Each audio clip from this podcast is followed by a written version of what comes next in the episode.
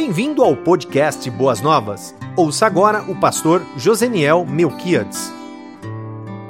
Quero saudar os queridos irmãos, irmãs, amigos, aqueles que nos acompanham pelas redes sociais.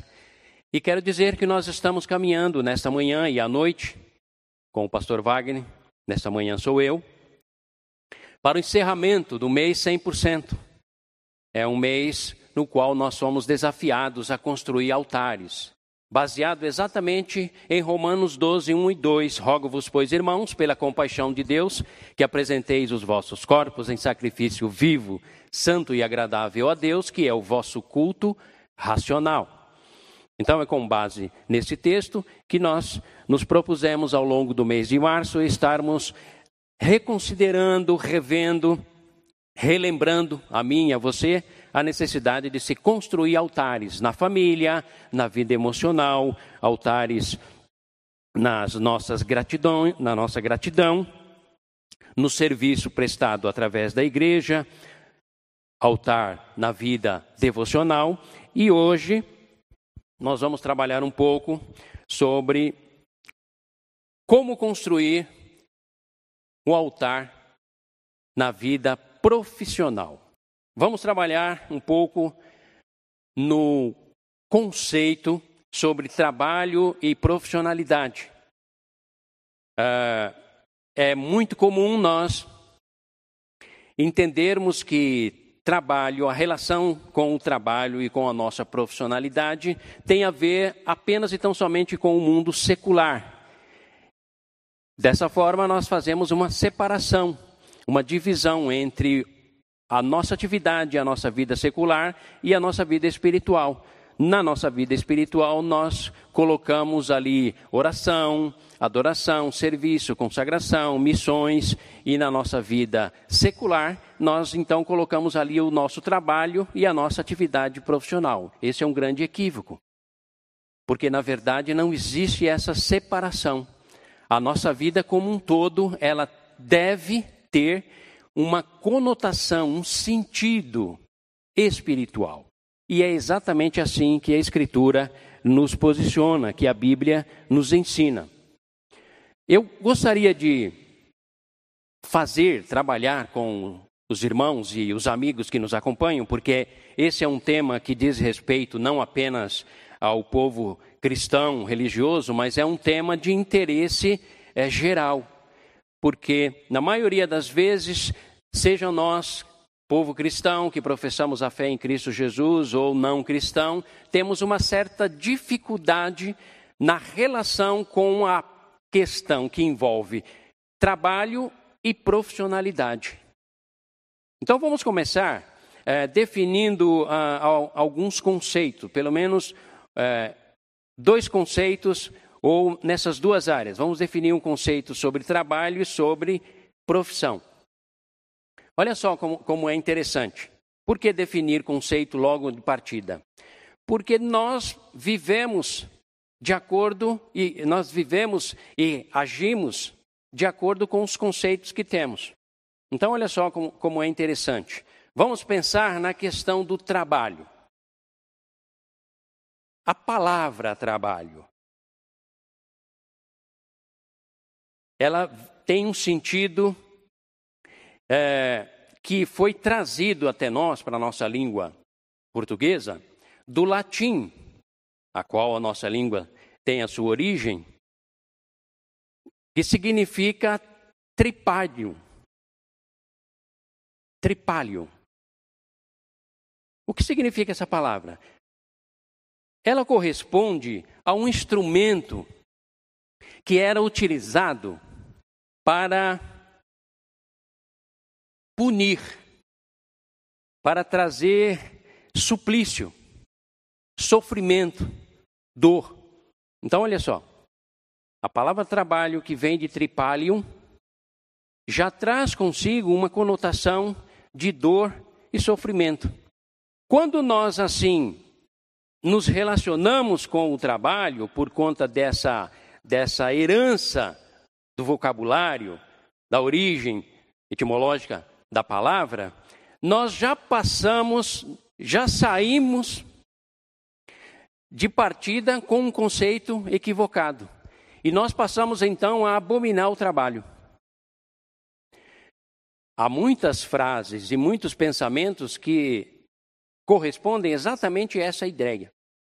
Quando alguém diz, estou procurando quem inventou o trabalho para matá-lo. Eu estava outro dia caminhando num lugar e vi num, num carro a seguinte frase: O pior dia numa praia é melhor do que o mais gratificante dia de trabalho. Então, isso tudo já traz para nós a, a ideia de que nós nos relacionamos com o trabalho como uma forma de sofrimento. Agora, se o mundo lá fora, aqueles que não conhecem os princípios bíblicos, assim o fazem, nós até poderíamos entender. Mas eu e você, homem e mulher, filho e filha de Deus, temos da parte de Deus a instrução sábia sobre o trabalho. Agora vou falar com você, cristão, homem e mulher. Você acha que o trabalho veio, antes ou depois do pecado? Para muitos, o trabalho é a fadiga que veio como consequência e castigo do pecado, a partir de Gênesis 3, 17. 16, 17, aonde Deus chama a atenção do homem, porque ele deu ouvido e pecou e amaldiçoou a terra e disse que com o suor do teu rosto ele comeria o seu pão diário. Mas, querido, se você for a Gênesis 2, 15, você vai observar que Deus, após ter criado a terra, o jardim do Éden, ele entregou ao homem para que o homem pudesse cultivar e guardar, zelar. Então, nós chegamos à conclusão de que o trabalho não é uma maldição divina, é uma, foi uma dádiva divina. Foi um grande benefício que Deus outorgou a nós, seres humanos. Porque através do trabalho, que é a atividade exercida, seja ela braçal, física ou mental por alguém, e tem como objetivo lapidar, dar ao homem a capacidade da criatividade, dar ao homem o sentido de utilidade, dar sentido e direção e objetividade à sua própria vida. Se nós olharmos agora para a questão da profissão, nós vamos perceber que profissão é a, é a tarefa, é a área em que uma pessoa atua.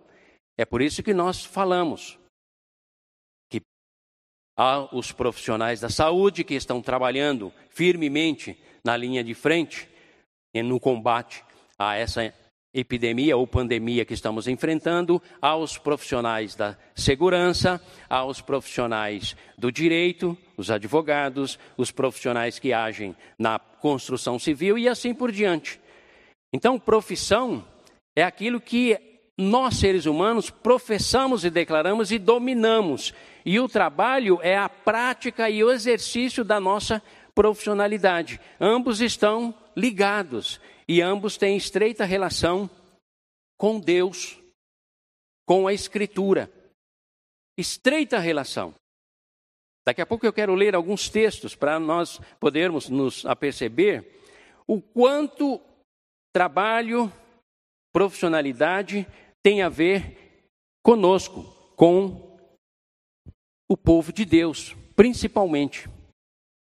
Porque olha só, Vamos pensar, vamos considerar uh, alguns personagens da Bíblia e as suas profissões, nas quais eles trabalhavam, atuavam, sempre vivendo do ponto de vista divino, assimilando nas suas vidas aquele princípio de que tudo que façais por pensamento, obras, ações, faça-o para a glória de Deus. Ou seja, tem um referencial tem um, um objetivo, tem uma razão de ser.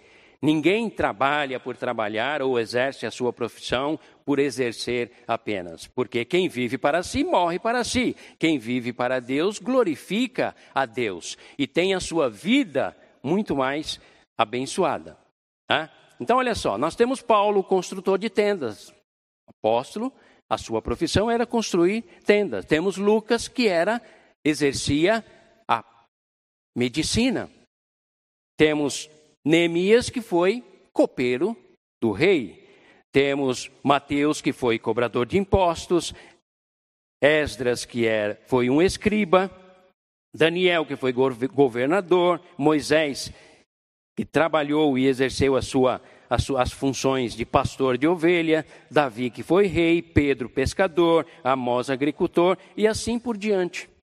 O que nós podemos então perceber?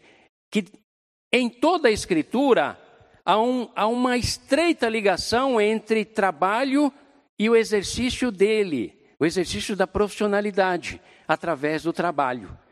Tem a sua função e o trabalho, no qual você colocava em prática a sua função. Então, isso é extremamente interessante e desafiador para mim e para você. Primeiro, desfazer o conceito errado que eu e você possamos ter sobre o trabalho. O trabalho, das frases populares, diz dignifica o ser humano. Traz dignidade, exatamente, porque através do trabalho ele, ele exercita a sua profissionalidade. O trabalho nos foi outorgado por Deus, não como uma maldição.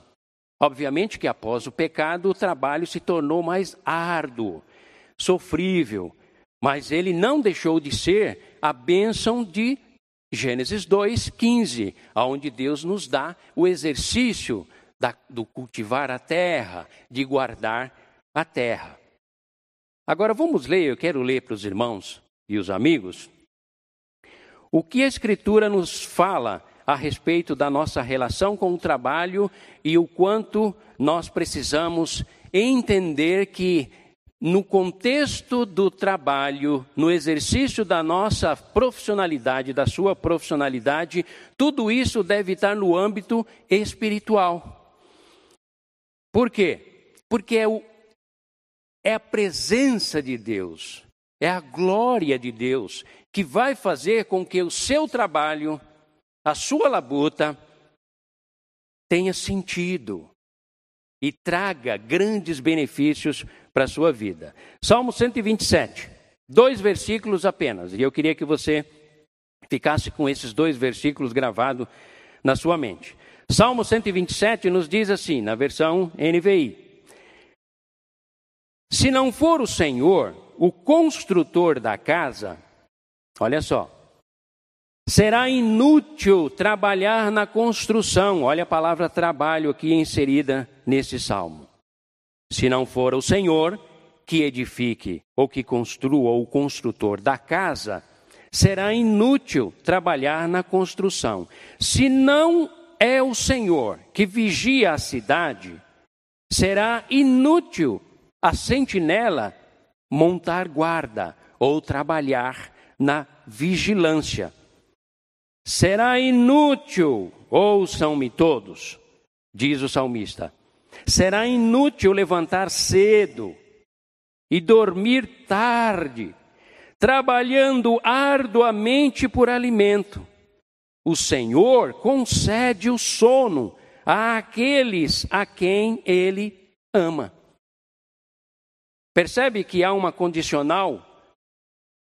Se não for o Senhor, ou seja, se não estiver o meu trabalho no exercício da minha profissionalidade, o teu trabalho no exercício da tua profissionalidade, se não estiver sobre a, a regis, sobre a orientação, sobre os fundamentos, sobre os princípios estabelecidos por Deus, haverá apenas e tão somente canseira e enfado, mesmo que haja trabalho e profissionalidade. Agora, nós podemos olhar para esse texto e ter a nítida sensação que ele estimula a ociosidade gerada por uma ideia errônea de dependência. Já viram como é comum nós dizermos assim: Fulano, irmão ou irmã, você está tendo quais atitudes para melhorar a sua profissionalidade, o seu conhecimento profissional, a sua, a sua renda. E aí é comum no nosso meio cristão, entendendo erroneamente esse texto, dizer: Eu estou esperando em Deus. Como se esperar em Deus correspondesse à ideia de ociosidade, de apatia, de inoperância. Será que Deus, aqui no, no Salmo 127, está orientando isso? Não, é claro que não. E interessante que esse salmo faz parte dos salmos, os, os cânticos dos degraus, ou salmos da romaria, salmos da peregrinação, e vai do 120 ao 134. Eram aqueles salmos que didaticamente o povo, ao caminhar para Jerusalém, quem sabe para a celebração das três festas que eles tinham, ou quem sabe, como dizem alguns, vindo do cativeiro da Babilônia. Mas fato é que eles caminhavam em direção a Jerusalém e eles recitavam estes salmos.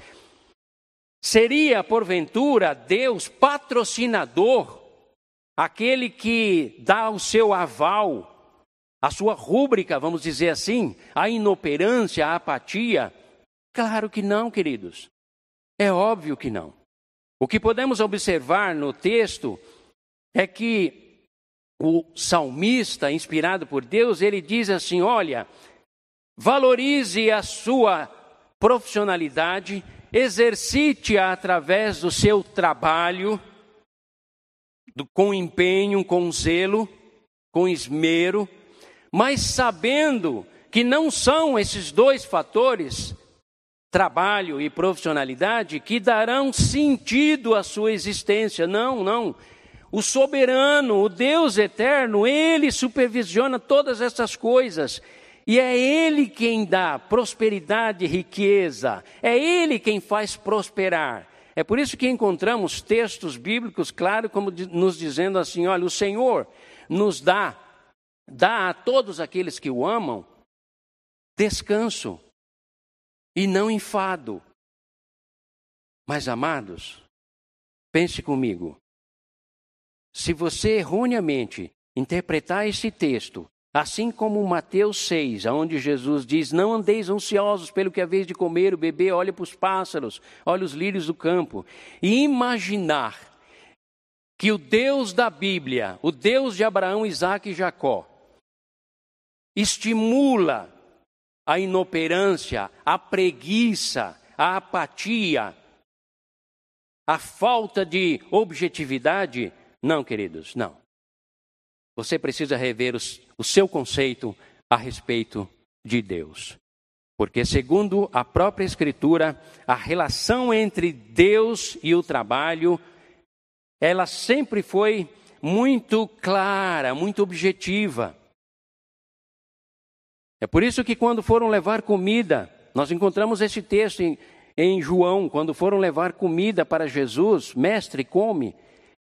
Lá no 4, ele disse: Uma comida eu tenho que vocês não conhecem. O meu pai, ele trabalha até agora, e eu trabalho também, trabalhar enquanto é dia. Então nós podemos encontrar na Escritura respaldo suficiente para nos declarar o seguinte: ou preguiçoso, inoperante, levanta da tua apatia, principalmente você que declara fé em Cristo Jesus, e irradia a tua luz.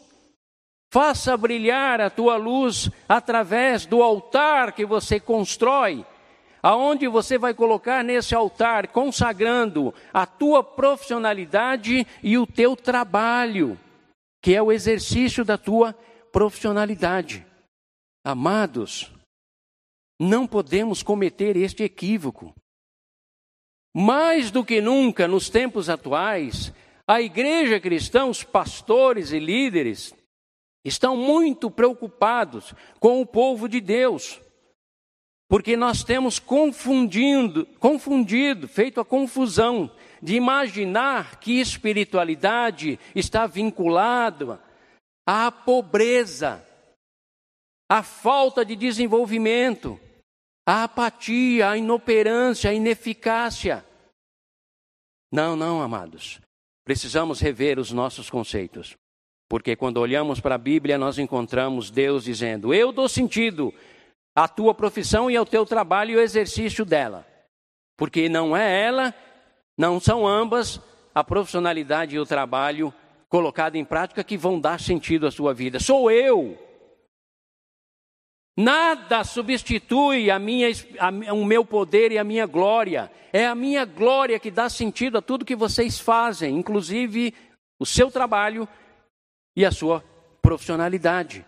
Mas vocês precisam compreender que o trabalho, o exercício da atividade humana sempre fez parte dos meus propósitos.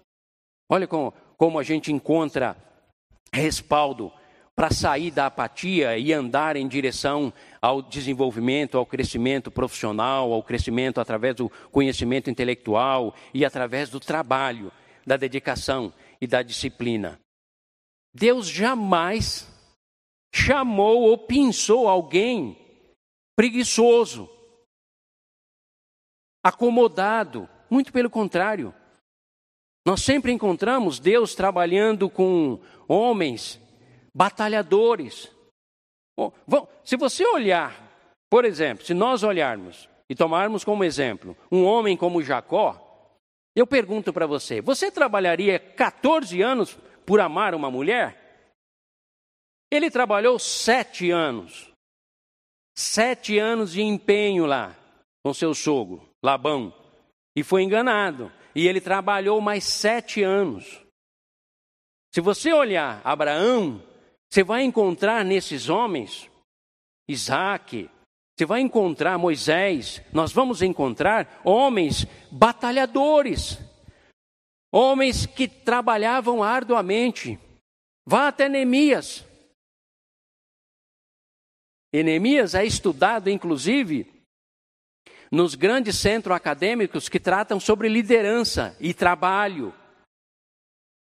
Foco, hoje está tão comum no nosso contexto contemporâneo a palavra foco. Essa palavra é mais nítida e clara na Bíblia do que o sol que brilha lá fora. Por quê? Todos os homens que foram usados por Deus tinham um foco, tinham um objetivo. Olha Neemias, um homem piedoso, recebeu as notícias lá dos seus parentes que estavam no miséria e destruição ele se prostra e ora, piedoso, homem de oração. Parabéns, você que é um homem piedoso e de oração. Mas aí vem a segunda atitude de Neemias, que de repente nós precisamos readquirir a prática disso nas nossas vidas. Porque aí ele levanta da sua oração e começa a traçar um plano, uma estratégia que iria envolver muito trabalho, muito empenho, muita dedicação muito planejamento, muito suor, muita lágrima, muitos adversários, muitas turbulências. Poderíamos dizer muitos coronavírus. Poderiam se levantar ali diante de Neemias, mas ele tinha um foco. Por ter um foco, aquilo que o seu povo não conseguiu fazer durante anos, em 52 dias ele o fez. Com o quê? Com oração, jejum, sim, lá no começo, depois arregaçou as mangas e foi ao que? Ao trabalho. E fez toda aquela administração e aquela obra magnífica. Amados, talvez você diga, pastor, isso é coisa do Antigo Testamento. Vamos para o Novo Testamento. Vamos pegar um homem chamado Saulo, que quando encontrou Jesus e logo depois teve o seu nome adotado como Paulo, e aí ele estabelece na sua vida um foco, uma meta, um objetivo, um alvo supremo. Ele diz assim: Vou fincar a bandeira do Evangelho no centro do mundo, Roma. Ah, queridos, isso ele não fez apenas com jejuns e orações. Ele fez com jejuns e orações, cânticos e louvores, sofrimento, dor, e trabalho, muito trabalho. Então, a relação, o despertar para um tempo novo entre exercitarmos a nossa profissionalidade, nos aprimorarmos nela e encararmos o trabalho Hoje, mais do que nunca, porque, repito, nós pastores estamos preocupados com o povo de Deus. É o povo, das, é o povo tem se caracterizado pelo povo da espera, imaginando, imaginando que aquelas ideias, pensamentos medievais ainda prevalecem até hoje. qual eram essas ideias? Era de que a piedade e a oração era o máximo. Então nós tínhamos os clérigos, os soldados, os governantes e aí tínhamos os trabalhadores. Naquela época, o trabalho era considerado como algo insignificante, algo de desdém, de descaso. Uma época muito lamentável, muito triste, porque o ócio, a ociosidade era caracterizado como espiritualidade. Não, amados, isso não tem base na Escritura. A Escritura nós temos uma proposta de arrojo, uma proposta de trabalho. O próprio culto no Antigo Testamento era um serviço, era um trabalho, dava trabalho. Tudo isso Deus nos deixa à nossa disposição para nos dizer o seguinte: ei, você que está esperando em mim, esperando que eu fale com você, eu vou dizer a você: eu quero ser o construtor da sua casa, da sua vida, da sua profissionalidade, da sua família. Eu quero ser o protetor da tua casa, da tua espiritualidade. Mas eu faço isso ministrando a você princípios meus, para que em cima dos princípios e das verdades que eu vou anunciar, você construa a sua vida. E nesta manhã, depois de um mês todo onde nós estamos considerando o retorno ao altar, à consagração, nesta manhã eu quero dizer a você: aprenda com a formiga ou preguiçoso, que trabalha no verão, mas para obter o seu sustento e a sua sobrevivência no inverno. Aprenda com a prudência Aprenda que eu sou Deus que trabalho até agora. Eu não sou o Deus da ociosidade ou da preguiça, da inoperância, eu sou o Deus da expansão. Eu sou o Deus não das coisas estáticas, mas das coisas dinâmicas. Porque tudo diante de mim se renova constantemente. O próprio universo se expande como obra extensiva do meu ser, porque os céus manifestam a minha glória. Povo meu, povo meu, saia da apatia. Porque se tu permaneceres na apatia e na inoperância, a pobreza vai bater a sua porta. O flagelo da fome vai tocar a sua porta. E você vai clamar a mim. E eu vou dizer quantas vezes, quantos homens e mulheres eu levantei para chamar a sua atenção, para que você se tornasse mais operante, eficaz, preparado, exercitando-se na sua profissionalidade e praticando tudo isso através do seu trabalho. Eu sei, amados, que num contexto como esse, de reclusão, um contexto de afastamento dos nossos trabalhos e das nossas atividades, parece um paradoxo, uma contradição.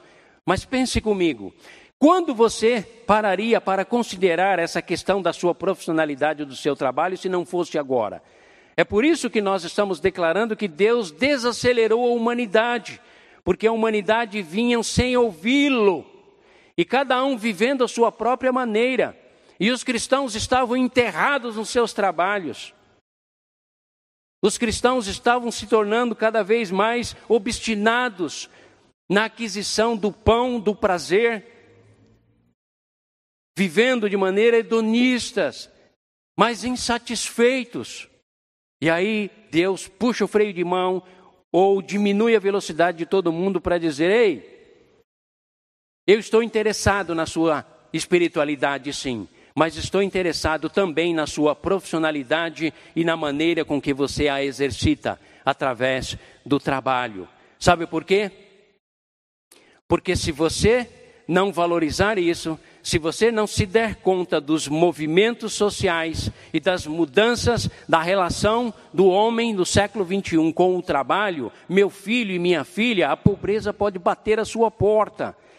E eu, Deus, não poderei livrar-te do flagelo, não porque eu não tenha poder e autoridade, mas porque tu não destes ouvidos à minha voz. Agora, queridos, eu quero passar para vocês algumas informações de uma doutora a qual eu acessei, chamada Dora Kaufman. É uma mulher que faz pesquisas a respeito do trabalho, a relação do homem do século 21 com o trabalho. E ela escreveu um tema muito interessante que eu quero compartilhar com você, irmão querido, irmã querida. E talvez você que nunca deu valor nenhum à espiritualidade ou sempre achou que apenas o trabalho e a repetição das suas ações dentro daquilo que você, do conhecimento que você adquiriu até agora, seriam suficiente para conduzi-lo, quem sabe, a uma aposentadoria, por mínima que seja.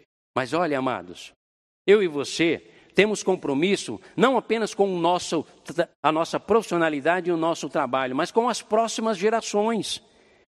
E as próximas gerações, os meus filhos, os teus filhos, os meus netos e os teus netos, seguirão os passos que eu e você, de repente, poderemos apontar. Veja o que essa doutora, ela nos escreve, e eu quero alertar você, irmão, querido, irmã, para você alertar os teus filhos e filhas, netos e netas, principalmente adolescentes e jovens que vão entrar para o mercado de trabalho aí na, nas próximas décadas. Estudos de consultoria e instituições internacionais sobre o mercado de trabalho podem até divergir quanto aos números, mas convergem sobre uma tendência. A eliminação crescente de funções ameaça aos empregos. No Brasil, temos dois estudos, um da Universidade de Brasília, indicando que 54% das funções no Brasil têm probabilidade de serem eliminadas até 2026, está perto.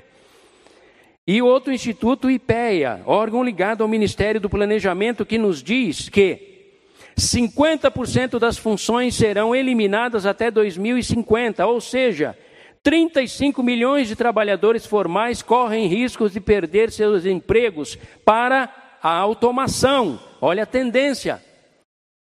Estamos tratando de profissionalidade e trabalho no altar do Rei da Glória. Preencher Uh, por outro lado, com 13% de taxa de desemprego, as empresas enfrentam grandes dificuldades de preencher vagas em aberto por falta de candidatos qualificados.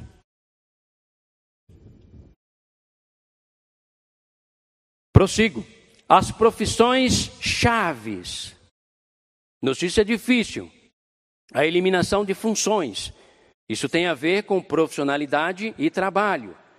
Você que vai entrar no mercado de trabalho precisa estar atento sobre tudo isso. Por isso temos alertado os nossos jovens e os nossos adolescentes. O quanto mais cedo você descobrir a sua vocação e nela se preparar, menos dificuldade você terá ou as dificuldades serão menores no futuro para você se, colocar no mercado de trabalho.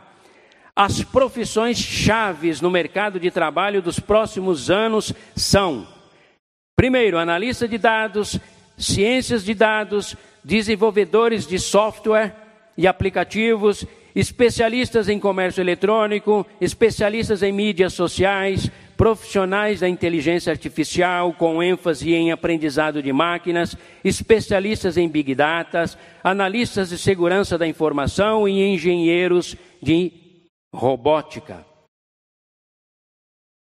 Claro, claro que em paralelo existe uma grande existe uma grande um grande potencial em funções centradas em habilidades humanas, como atendimento ao cliente, vendas e marketing, treinamento e desenvolvimento de pessoas e cultura, gestão de inovação e desenvolvimento organizacional. O que isso tem a ver com a igreja? A igreja veio aqui para declarar que Deus é bom e Deus está sendo bom, sabe por quê? Ele está apontando o futuro através de doutores e doutoras. Ah, mas ele não é evangélico, amados. Não sejamos fechados no nosso raciocínio. Nós precisamos considerar os futurólogos, aqueles que estudam em relação ao futuro, os cientistas, os filósofos, porque eles nos trazem informações exatamente porque têm capacidade, inteligência, discernimento e através de informações, das informações que nos são expedida, expedidas, nós podemos então projetar o nosso futuro em relação ao que? As nossas profissões que estaremos exercendo e o trabalho, amados. É por isso que eu repito: Deus tem tudo a ver com o trabalho e com a profissionalidade. Por quê? Porque é através da profissionalidade do trabalho que Deus traz edificação, satisfação plena para o seu povo. Não existe cristão espiritual falido economicamente. Não existe cristão satisfeito ou pleno ou influente no mundo quando ele fracassa na área profissional e na área do trabalho. Queridos, é tempo de recuperarmos a nossa visão e esquecermos a ideia de que Jesus fez opção pelos pobres. Jesus não fez opção pelos pobres, Jesus fez opção pela humanidade. E ele nos coloca diante de personagens deles, desde boiadeiros a reis e nobres. As próprias pessoas que seguiam Jesus tinham pescadores, mas tinham mulheres ricas e nobres, da nobreza. Que ideia é essa? Ideia antiga, antiquada, e que tem levado muitos de nós a sermos inoperantes na nossa vida profissional e no nosso trabalho. É tempo de soerguermos o altar da profissionalidade, aonde vamos nos preparar socialmente, culturalmente, vamos nos arregaçar as nossas mangas e vamos ocupar o lugar que a igreja de Jesus no passado ocupou com muita tenacidade porque era na igreja de Jesus que surgiam os pensadores, era no seio da igreja de Jesus que surgiam os músicos, era no seio da igreja de Jesus que surgiram os cientistas, os acadêmicos. Mas hoje, nós olhamos para nós mesmos e nos vemos empobrecidos. Então Deus, nesta manhã, nos chama: Filhos e filhas, ouçam-me, arregace as suas mangas e vamos ao trabalho, vamos aos estudos. O Sebrae está oferecendo inúmeros cursos gratuitos online. Regace as suas mangas e comece a fazer curso. Deixe de culpar o governo a situação econômica ou o coronavírus. Olhe para você mesmo e ouça o que Deus diz. Eu quero construir, ser o construtor da sua casa.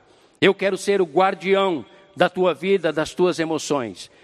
Eu quero te fazer um homem próspero, próspero e abençoado. Se você acha que dizendo ou usando a minha palavra, a qual eu declaro que eu não te constituí cauda, mas sim cabeça, automaticamente vai gerar benefícios nisso? Eu, o Senhor, digo nessa manhã: não. O que eu declaro a vocês é: sejam zelosos, vivam de acordo com o seu trabalho. Faça uma, uma leitura correta da realidade social na qual você está inserido. Desenvolva sua profissionalidade aprimorando os seus conhecimentos. Tenha foco, estabeleça metas. E eu, que sou Deus, serei o construtor, serei o guardião da sua casa e te usarei para o meu louvor e para a minha glória. Esse é o, meu, esse é o nosso desejo, queridos. Uma igreja lúcida e consciente, espiritual, devota, piedosa, mas uma igreja altamente influente através da profissionalidade dos seus membros e do trabalho árduo, o qual eles exercitam e praticam. Dessa maneira, o altar da vida profissional sua está, estará sendo estabelecida e o Deus eterno lhe dará a bênção dele sobre esta área. Que Deus nos abençoe, que o Senhor Deus nos ilumine e que nos dê vigor, vigor físico, braços fortes e mentes sadias, aptas para seguir em frente, porque Ele nos fez mais do que vencedores. Você ouviu o podcast Boas Novas? Que Deus te abençoe e nunca se esqueça que, em Boas Novas, a gente sempre se encontra.